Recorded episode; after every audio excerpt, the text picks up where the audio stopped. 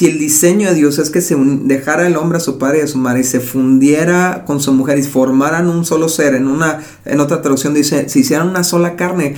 Bueno, yo veo el divorcio así como tomar un pedazo de carne, así, imagínate, no sé, sintió un, un pedazo grande de carne y hundirle los dedos y, jalarle para los dos lados y ocurre un desgarre así, un destrozar, un sangrado. Eso es lo que ocurre con una familia cuando experimenta el divorcio, ¿no?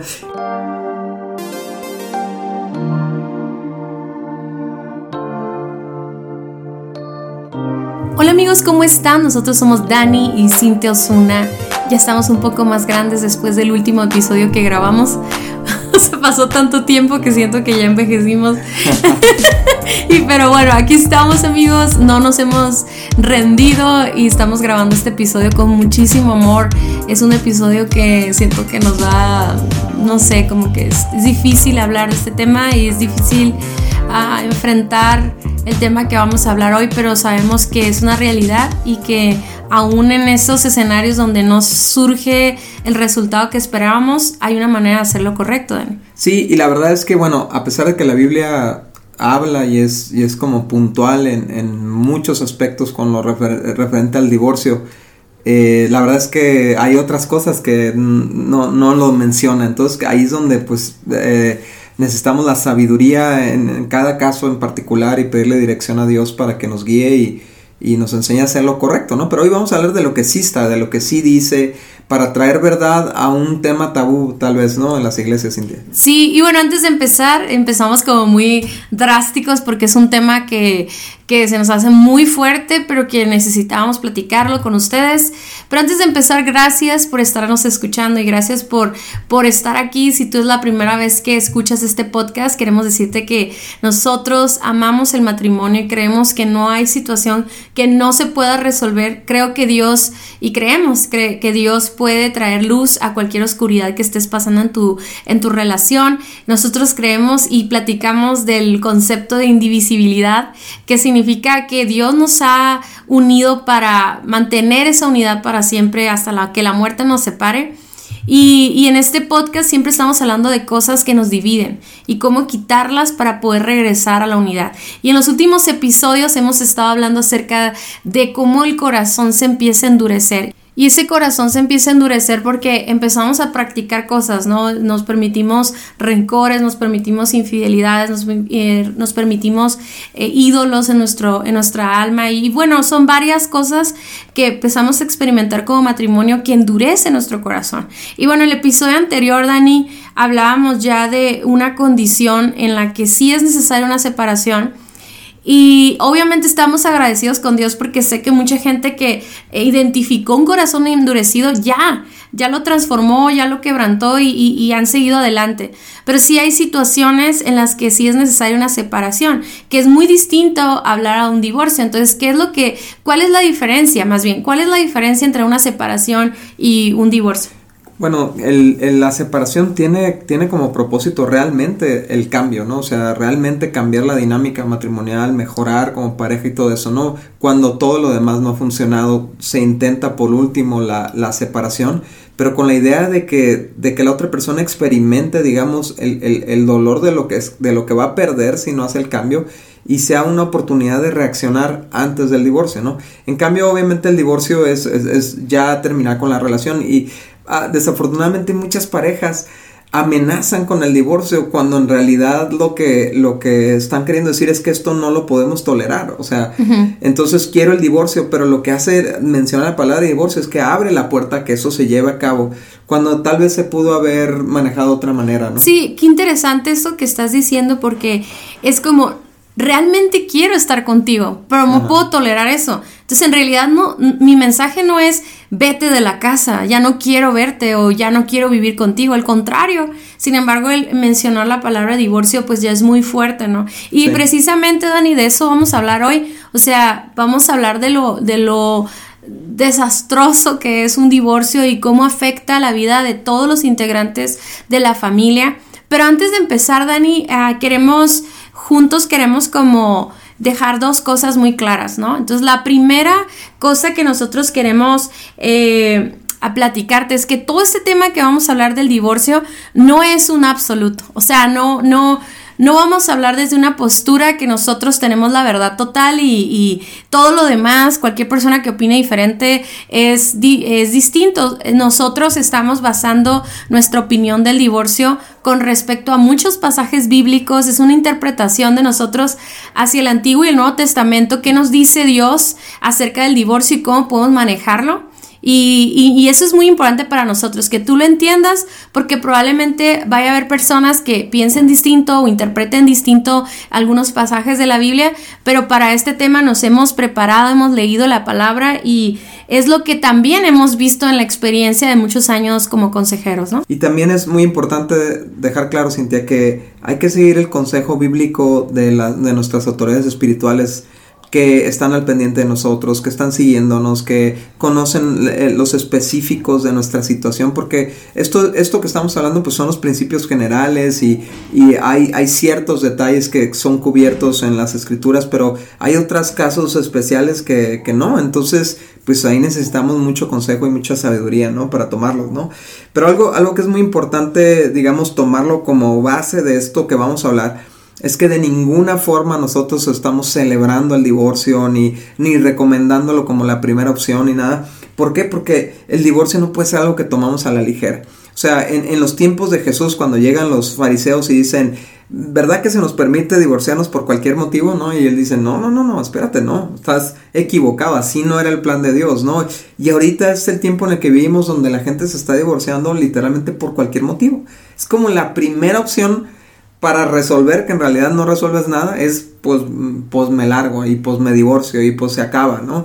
Y, y, la verdad es que muchos matrimonios que pudieron ser algo precioso terminaron en un arranque, en una amenaza de divorcio que, que se concretó y pues le derrumbó toda, toda esa familia y todo el propósito de Dios para esa familia, ¿no? Sí, yo me acuerdo, Dani, cuando yo era niña que escuchar que alguien eh, se divorciaba, sí sucedía, pero era muy poco común, ¿no? Y era casi, casi se sentía como una tristeza, ¿no? no una, un dolor, un duelo porque se había desintegrado esa familia y hoy en día por cualquier cosa la gente solamente va al registro civil y inicia un proceso de divorcio.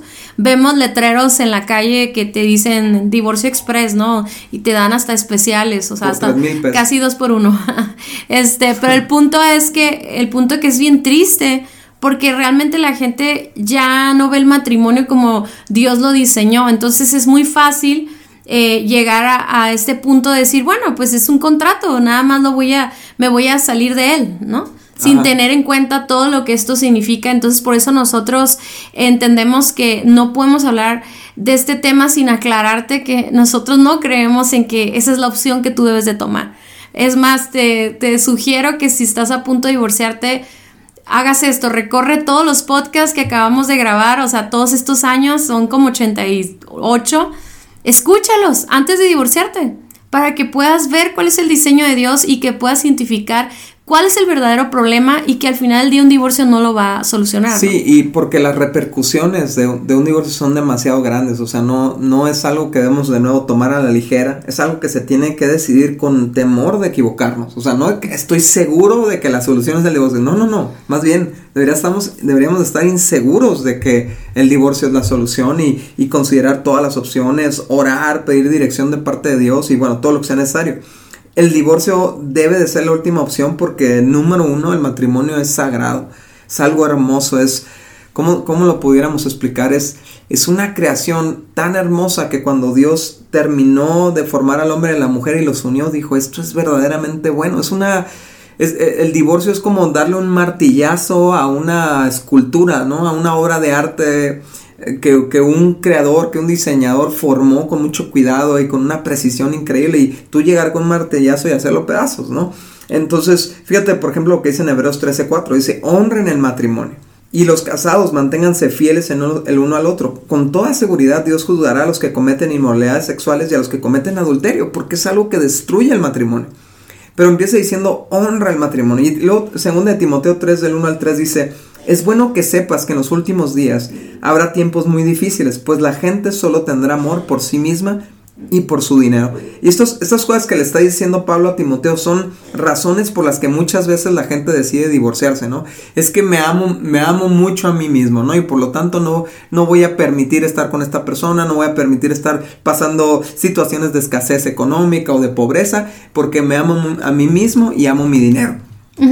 Serán fanfarrones y orgullosos, se burlarán de Dios, serán desobedientes a sus padres y malagradecidos, no considerarán nada sagrado no amarán ni perdonarán.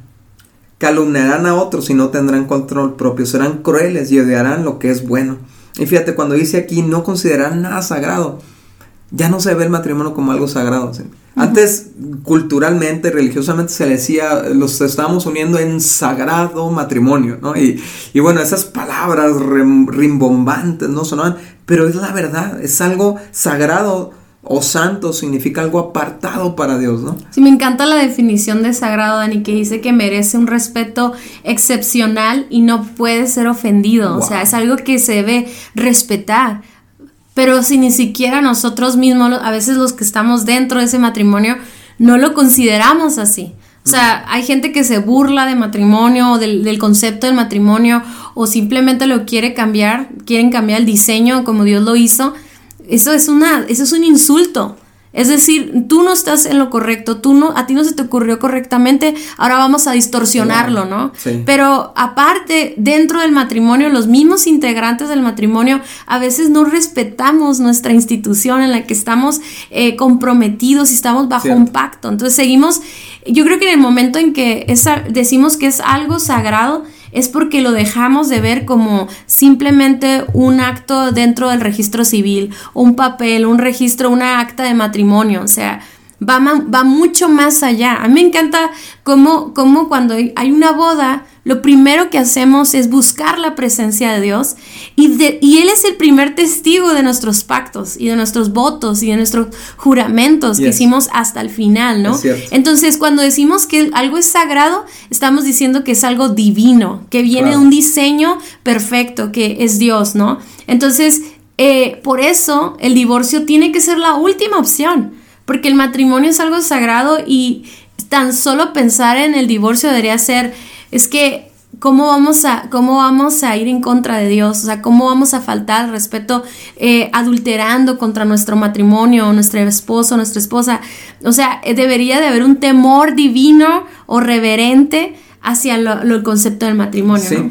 Y la segunda razón por la que el divorcio debe ser la última opción es porque Dios diseñó el matrimonio como un pacto para toda la vida. O sea, en sí mismo, en su diseño, no, no está hecho para el divorcio, el matrimonio. Yo sé que suena a lo mejor obvio, lo que sea, pero es que si no, si no recordamos esto, vamos a tomar esa decisión con tanta facilidad y no nos damos cuenta de la, de la, de la devastación que hace, ¿no? Que un poquito más adelante vamos a hablar de eso, pero, y es que si el diseño de Dios es que se dejara el hombre a su padre y a su madre y se fundiera con su mujer y formaran un solo ser, en una, en otra traducción dice, si hicieran una sola carne. Bueno, yo veo el divorcio así como tomar un pedazo de carne, así, imagínate, no sé, sintió un, de un pedazo grande de carne y hundirle los dedos y, y jalarle para los dos lados y ocurre un desgarre así, un, un destrozar, un sangrado, eso es lo que ocurre con una familia cuando experimenta el divorcio, ¿no? En Malaquías 2.14 dice, ¿por qué, no, ¿por qué el Señor no acepta mi adoración? Les diré por qué. Porque el Señor fue testigo de los votos que tú y tu esposa hicieron cuando eran jóvenes. Pero tú le has sido infiel, aunque ella siguió siendo tu compañera fiel, la esposa con la que hiciste tus votos matrimoniales. ¿Qué está diciendo aquí? Que Dios toma muy en serio nuestro pacto matrimonial, porque fue diseñado para ser un pacto para toda la vida, ¿no? Por eso Jesús le agregó todavía al diseño del matrimonio una cláusula de indivisibilidad, que digamos es el principio por el que hacemos todo esto. Pero dice, ok, dejará el hombre a su padre y a su madre, se fundirá en un solo ser, se, se unirá a su esposa y se fundirá en un solo ser, y lo que Dios ha unido, que no lo separe el hombre. O sea, es, una, es, es algo para toda la vida. Sí, Dani, o sea, el matrimonio debe ser algo que nosotros estemos visionando para toda la vida. Y el punto número tres es bien importante, Ani, porque si nosotros nos consideramos personas que seguimos a Jesús, que queremos agradar a Dios, que queremos hacer su voluntad, necesitamos conocer que Dios ama y que Dios aborrece o que Dios odia o lo contrario del amor, ¿no? Y sabemos que Dios ama a las personas, pero sí aborrece ciertos comportamientos y este es el número tres, o sea, este es el punto número tres. ¿Por qué no debemos de considerar el divorcio o por qué lo debemos dejar hasta el último? Porque Dios aborrece el divorcio, o sea, Dios odia el divorcio en otras palabras, ¿no?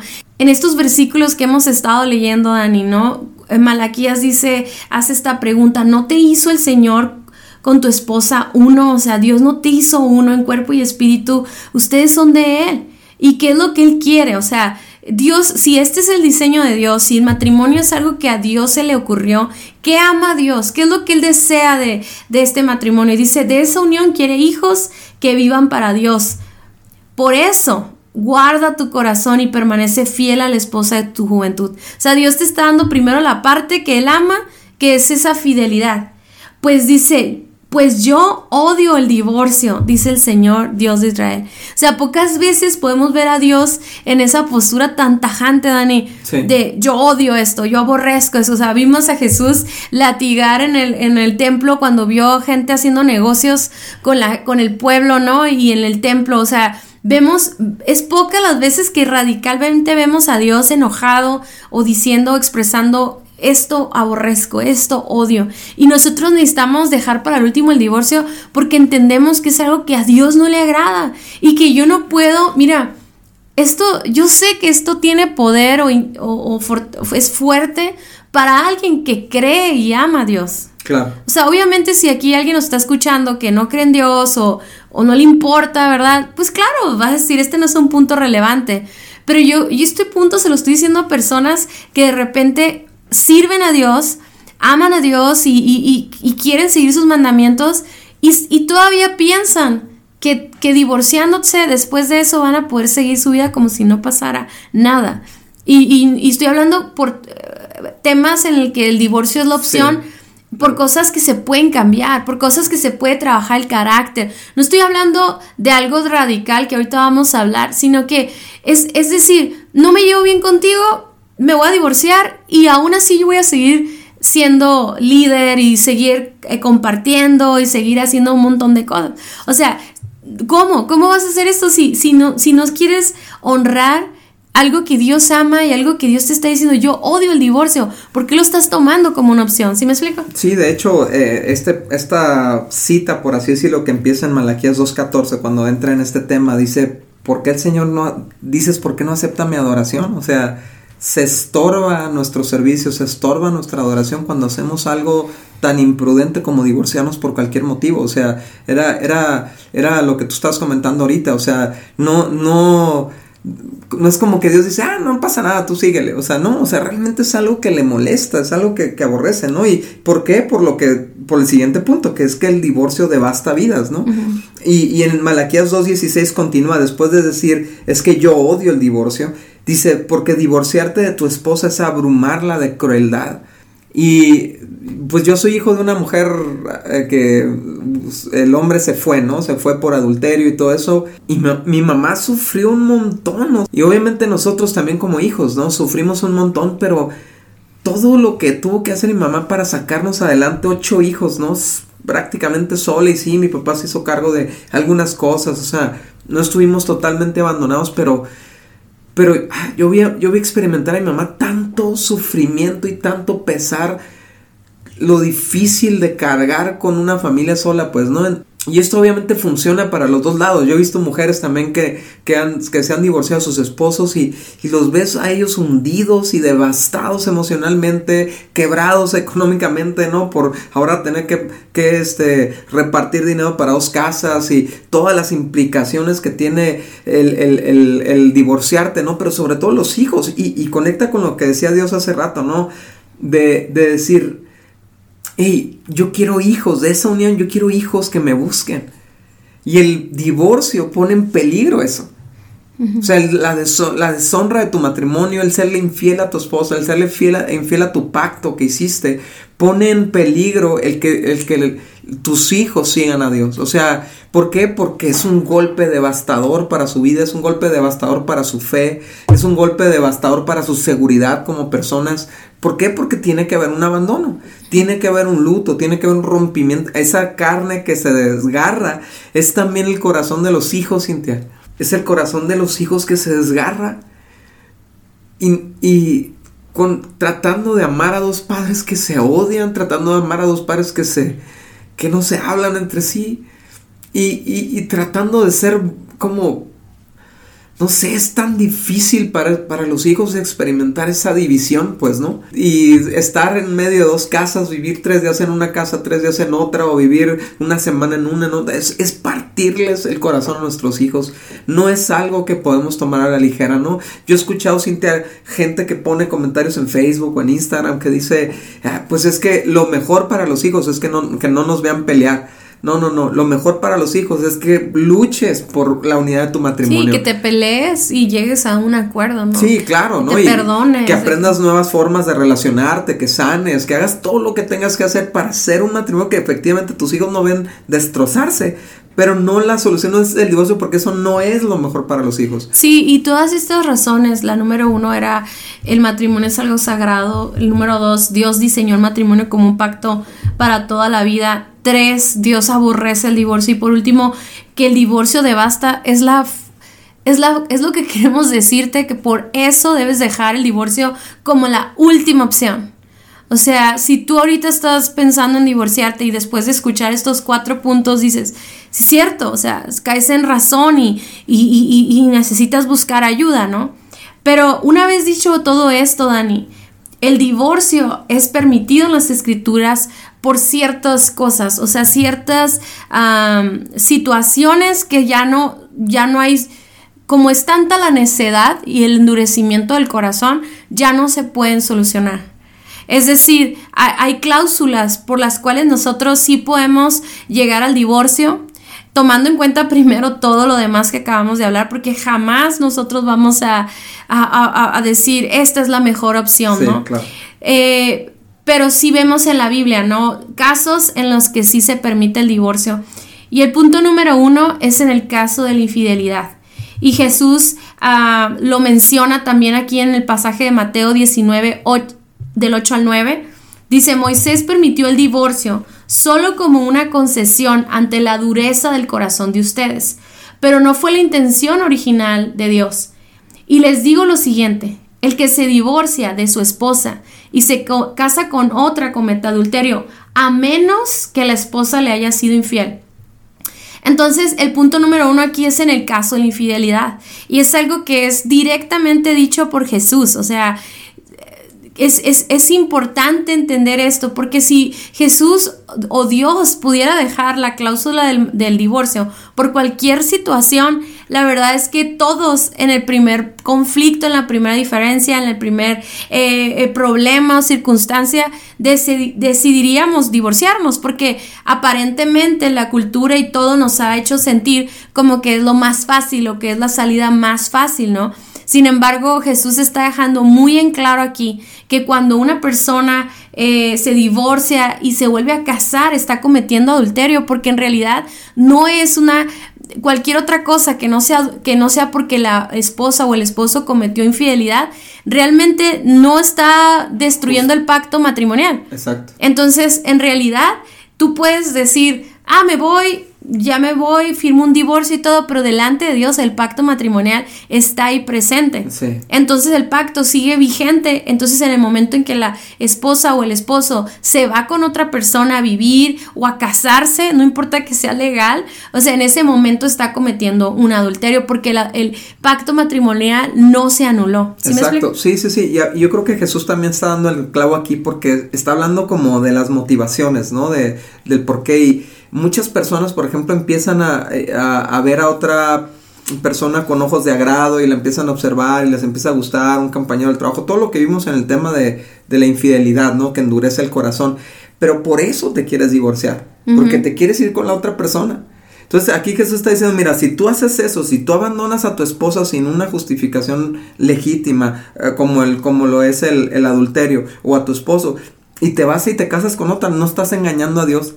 O sea, no estás engañando a nadie. Estás rompiendo tu pacto y estás cometiendo adulterio, ¿no? Sí, y algo que también es importante entender en esta cláusula es que al decir nosotros que eh, una razón o justificación para el divorcio es porque alguien fue adúltero, estamos hablando en un caso en el que fue tan grave la herida que ya no puede ser sanada. Porque al final del día, Dani, o sea, aún la infidelidad es un tema que se puede perdonar, es un tema que se puede restaurar. Obviamente con la infidelidad se rompieron la, parte de los eh, como ingredientes básicos de una relación, que es la confianza, eh, que es esta, es esta confianza de, de, tu esposo, de, lo, de sus palabras, el respeto, varias cosas, el amor, que, que son tan claves en el matrimonio, se rompieron. Pero eso no significa que no se puedan restaurar. Claro. Entonces, una vez que tú intentas, porque ese es mi consejo, Dani, o sea, imagínate una situación en que llega una pareja y dice, cometió adulterio mi esposo. Honestamente, el adulterio tiene muchas variantes, o sea, al final del día es adulterio, o sea, es un pecado, ¿ok? Sin embargo, Puede ser una situación física de una sola vez, puede ser una relación, puede ser algo que involucra hijos ya en otra relación. o sea, hay muchas variantes, a eso me refiero. Entonces, cuando llega una persona y nos dice a nosotros que, que cometió adulterio su esposo o su esposa, nuestra respuesta no va a ser divórciate. ¿Por qué? Porque primero hay que entender la raíz del corazón de por qué sucedió este, este adulterio, ¿no?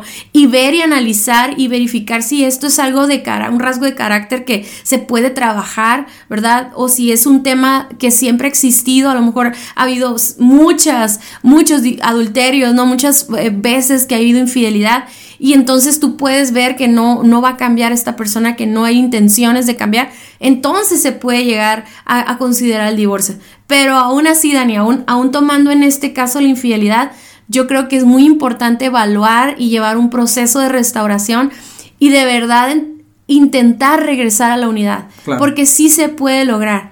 Eh, sí, en el caso de una situación en la que se hizo todo el esfuerzo, se pidió a Dios ayuda, no hubo un quebrantamiento, no hubo una restauración, ya no puedes confiar en esa persona, ya no pueden regresar a la intimidad física o a la unidad en pensamiento y en alma y en corazón pues entonces sí, ya no podemos cumplir el propósito del matrimonio, ya no, ya no hay esa unidad que refleja a Dios, ya no glorifica a Dios nuestro matrimonio, entonces esta pudiera ser la, primera opción. Y, o sea, obviamente lo está dando como una cláusula, ¿no? De, de, de digamos, una excepción, ¿no? Para el divorcio.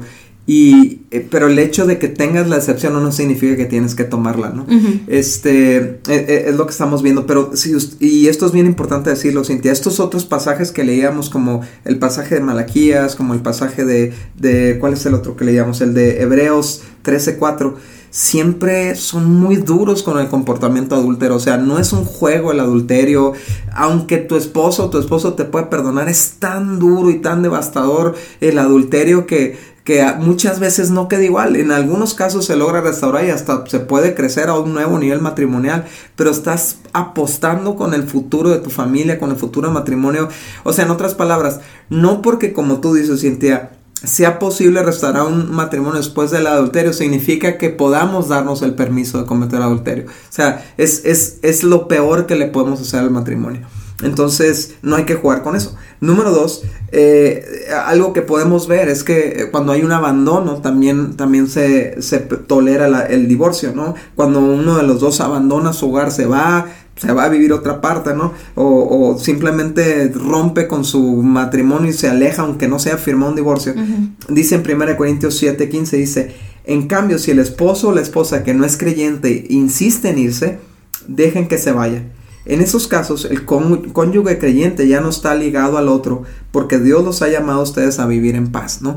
Entonces vemos muchos de estos casos, Cintia, ¿no? Donde una persona se empecina que no, no quiero, no quiero, no quiero, no quiero, no quiero, y el otro pues está, no, el, que normalmente es creyente o el que tiene más fe en Dios o lo que sea, está tratando de pelear pues, por su matrimonio, pero el otro no tiene, tiene cero voluntad para seguir y se quiere ir aquí Pablo está siendo muy claro y es un consejo que él da en lo personal y, dice, esto no te lo digo de Dios, pero te lo digo yo, ¿no? O sea, no, no tienes por qué vivir con una persona que no quiere vivir contigo, ¿no? O sea, queda claro, ¿no? Y, pero esto, esto, esto que nos puede llevar al divorcio también, el abandono, no, no significa que, ah, pues listo, me cambio de pareja y listo, ¿no? Porque en realidad no se concreta, por así decirlo, el rompimiento del pacto hasta que la otra persona no, no empieza a estar con otra persona y comete adulterio, pues, ¿sí me explico? Sí, esto es bien importante que lo escuchemos, ¿no? Eh, hay, en la Biblia habla de cómo si hay este abandono, entonces tú como mujer o como hombre, pues no te puedes volver a casar. Y es lo que mucha gente llega a estos cuestionamientos, pero en el momento es casi, casi como algo legal, ¿no? Sí. O sea, verlo desde un punto de vista muy lógico. Si, si la persona decide abandonarme e irse con otra persona, entonces esa persona está cometiendo adulterio. Y en ese momento yo quedo libre del pacto matrimonial. Entonces, entonces sí puedo a lo mejor considerar el rehacer mi vida o, no, ¿verdad? Pero y poder acudir al divorcio o, solicitar el divorcio porque ya la otra persona está rompiendo el pacto matrimonial delante de Dios. Entonces no es nada más porque me abandonó, ¿verdad? Obviamente sí, este es un tema muy delicado, Dani, porque puede haber personas que tengan una pareja que se va y luego regresa y luego se va y luego regresa y cambia de opinión y pues entonces ahí tú tienes que poner los límites necesarios porque si no se puede convertir en una relación codependiente que lo platicamos en el, en el episodio anterior, pero es importante aclarar aquí, cuando el divorcio es es la opción indicada en estos casos cuando la persona que abandonó ya está teniendo una relación eh, íntima con otra persona, ya se fue a vivir con otra persona, entonces esa persona está cometiendo adulterio, por lo tanto regresamos a la primera cláusula, ¿no? Claro, entonces eh, esto es muy importante, Cintia, porque ya hablando de recasamiento, ¿no? Este, ¿en, qué ¿En qué caso se permite el recasamiento? Pues efectivamente cuando se rompió a tal grado el, el el matrimonio eh, se rompió a tal grado el pacto con el adulterio que ya quedó hecho trizas, entonces se permite el recasamiento en el futuro, ¿no? Pero la verdad es que ahorita la gente se, se divorcia y se casa y salta de relación en relación y eso es lo que, nunca es lo que Dios intencionó, nunca es lo mejor para los niños que nacen en cada relación, nunca es lo mejor para los individuos que están en esa relación. Entonces, eh, esto es bien importante porque son candados o sea, por ejemplo, gente puede decir, oye, qué injusto, qué injusto que, que se vaya y que yo me tenga que esperar a que se vaya con otra persona, pero me Es que es para que luches por tu matrimonio. No, y que pueda pasar algo. Sí. Puede encontrarse con Dios esa persona. Exacto, para que ores por esa persona, para que le creas a Dios, para que, para que Dios restaure su manera de pensar. Pero incluso en el tema donde, donde los fariseos le preguntaban a Jesús, oye, ¿nos podemos divorciar de cualquier motivo? Y Jesús le dijo, no, solo por adulterio. Lo que está diciendo Jesús es, eh, eh, lucha Pelea por tu matrimonio. Si están batallando en comunicarse, pues aprende a comunicarte. Si, si están batallando con finanzas, aprendan a administrar finanzas. Si están batallando con los hijos, aprendan de paternidad. O sea, no, si, si está la puerta ahí, la vamos a tomar. Sí. Y Jesús está diciendo, no hay puerta. No hay puerta salvo el adulterio. Sí, y algo que se me hace importante mencionar en esto, Dani, es que muchas, muchas personas, perdón, muchas personas llegan al conocimiento de la palabra y a Dios en diferentes circunstancias. O sea, por ejemplo, hay gente que regresa separados, otros regresan divorciados, otros regresan divorciados pero ya casados con otras, ah, con otras familias, ya con hijos y todo eso. Entonces, aquí me gustaría mucho que les diéramos un consejo porque ¿Qué haces si, si a lo mejor tú encuentras a Cristo y encuentras la respuesta, encuentras la sanidad que tú, que tú querías en tu alma? O sea, si hay una separación, pues yo siento que lo correcto sería regresar a luchar por tu familia, ¿no? O incluso si hay un divorcio legal y no hay otras parejas, eso también debe ser una opción. O sea, todavía darte la oportunidad de, de regresar. Y es esa, fíjate qué padre, Dani, esa esa condición de respeto al matrimonio a tal grado que no me voy a volver a casar hasta que esto quede totalmente sellado. O sea, que quede totalmente desligado o anulado. Sí, pues. o, más bien que haya descartado toda posibilidad de reconciliación. Sí, yo, yo, yo escuché el testimonio de una persona, ¿no? Que decía, el último día, o sea, yo nunca, yo nunca le pedí el divorcio a mi esposo. Nunca, a pesar de que él se, ella se separó y a pesar de que hubo adulterio, a pesar de todo, por muchos años, el día en que se divorciaron fue el día en que él solicitó el divorcio, ¿no? Y me decía esta persona, aún el último día, estando de frente del juez, yo le pregunté, ¿estás seguro de lo que quieres hacer? Porque aún ahorita, después de años de haber estado separados y de muchas infidelidades, aún así esta persona decía, yo te puedo perdonar y puedo trabajar en esto. Estoy dispuesto. Pues". y entonces cuando, cuando la otra persona dice eso, está diciendo, creo en un Dios, creo en unos mandamientos, creo en la palabra y, y le está dando gloria y honra aún en ese momento y bueno, total que sí se divorciaron, ¿no? Entonces, ¿qué pasa, Dani, cuando la gente llega a Cristo y ya están divorciados, ya se casaron de nuevo? O sea, ahí qué está sucediendo, ¿no? Sí, eh, y, en ese mismo pasaje de 1 Corintios Pablo nos explica, ¿no? Que eh, dice, quédate en la condición en la que Dios te encontró, ¿no? Porque en esa condición somos cubiertos, ¿no? Y si Dios nos encontró, este, Digo, obviamente hay que llevar las cosas a orden. Por ejemplo, si te encontró viviendo en unión libre, pues cásate, ¿no? Pero si te encontró en, tu segundo matrimonio, pues no te divorcies para tratar de que la otra persona también se divorcie y entonces regresar, porque eso va a ser no, más ya, ya no tiene sentido. Y más caos y todo eso, ¿no? Pero quédate en este matrimonio, ¿sí me explico?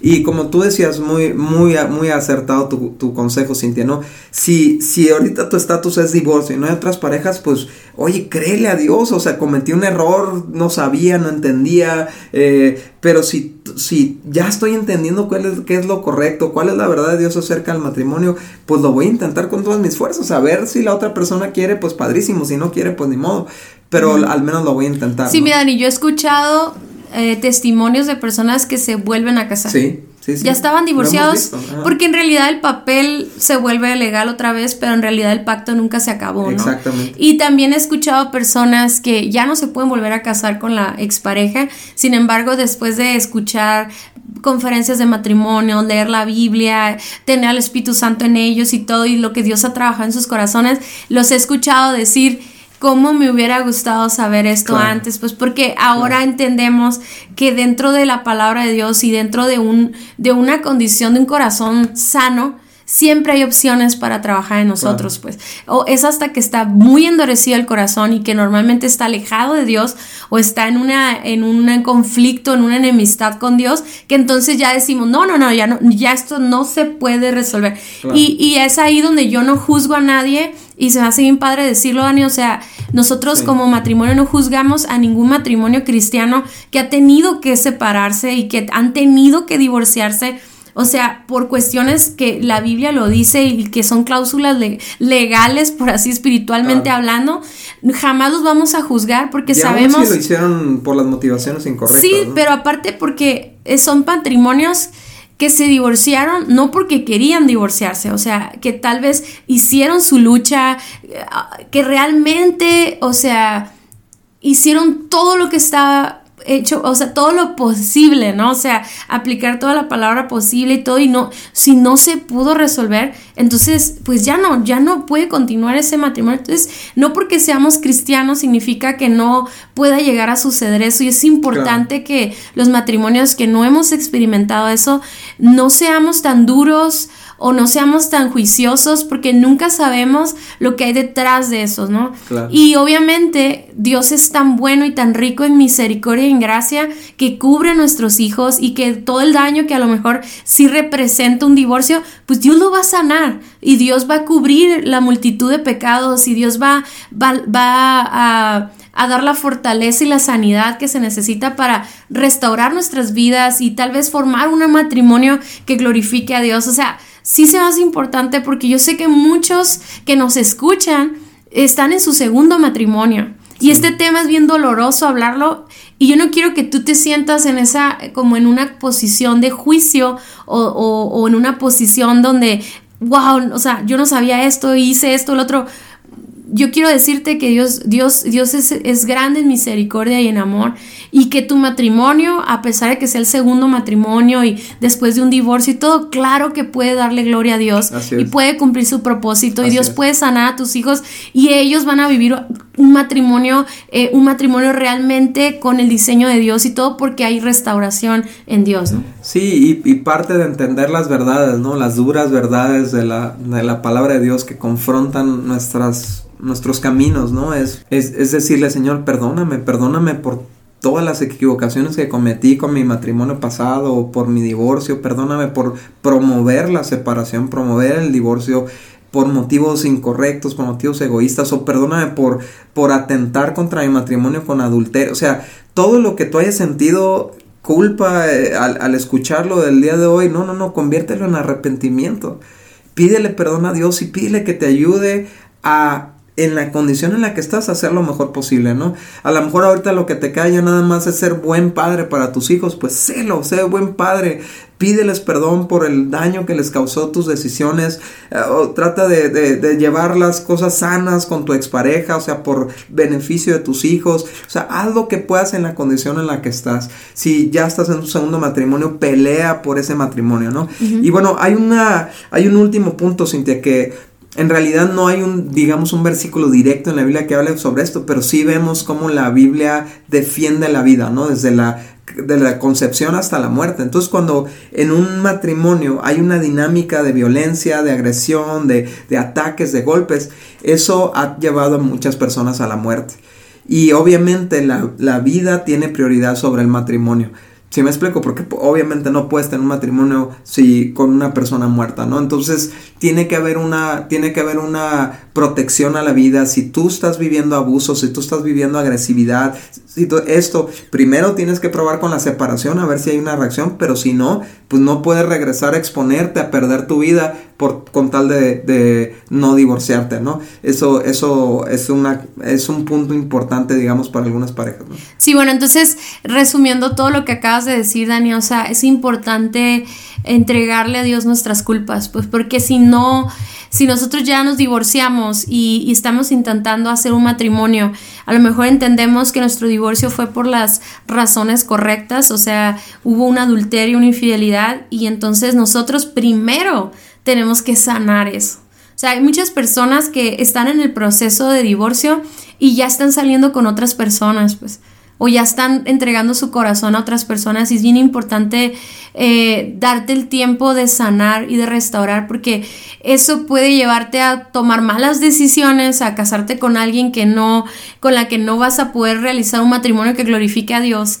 Por lo tanto, es muy importante como regresar a, ese espacio donde después de un divorcio vivas ese duelo, vivas esa sanidad, esa restauración, realmente ser confrontado con tu parte, aunque tú no hayas sido la persona infiel, entender cómo participaste en este divorcio, cómo a lo mejor tú participaste en esta separación, en esta falta de intimidad, etcétera, y poder trabajar primero en tu corazón para poder estar sano y entonces pedirle a Dios que si es su voluntad, Él provea a una pareja para que no esté solo, porque pues la Biblia lo dice, que no es bueno que esté el hombre solo. Yo creo que por eso Dios eh, no yo, yo, yo no creo que Dios prohíba el poder, el, el, el, poder rehacer tu vida y el poder estar acompañado de un hermano en Cristo, una persona que comparte tu misma fe y poder caminar juntos hasta la vejez, ¿no? Y poder mantener un pacto matrimonial hasta que la muerte nos separe y ahora sí tomar, en, tomar todos estos principios de esa eh, divinidad que hay en el matrimonio, eso sagrado que hay en este matrimonio y defenderlo y cuidarlo toda la vida, ¿no? Sí, y si necesitas, digamos, ayuda para superar una infidelidad o así, si juntos, ¿no? Están comprometidos a, a, restaurarse después de una infidelidad, te recomendamos mucho que escuches el episodio 56 y 57 y 58. ¿no? De, bueno, del 56 al 59, de hecho, esos, esos cuatro episodios hablan de cómo superar algo tan, tan doloroso como una infidelidad. Y bueno, la verdad es que le creemos, por este proyecto se llama Indivisibles porque creemos que el, el divorcio es, es, la última, última, última opción, por eso nunca nos vas a eh, escuchar hablando de promover el divorcio, de celebrar el divorcio, no, no, no, creemos que aún en los casos más difíciles la restauración es posible, la unidad es posible, porque si Dios está con nosotros, pues ¿quién contra nosotros? Muchas gracias por haber escuchado nuestro podcast. Para nosotros es muy importante escuchar tus comentarios. Síguenos a través de nuestras redes sociales en Somos Indivisibles en Instagram y Facebook. Y también puedes ver todos nuestros contenidos adicionales en nuestra página vivoalternativo.com. Si este podcast fue de ayuda para ti, te invitamos a que lo compartas con otros matrimonios. Hasta la próxima.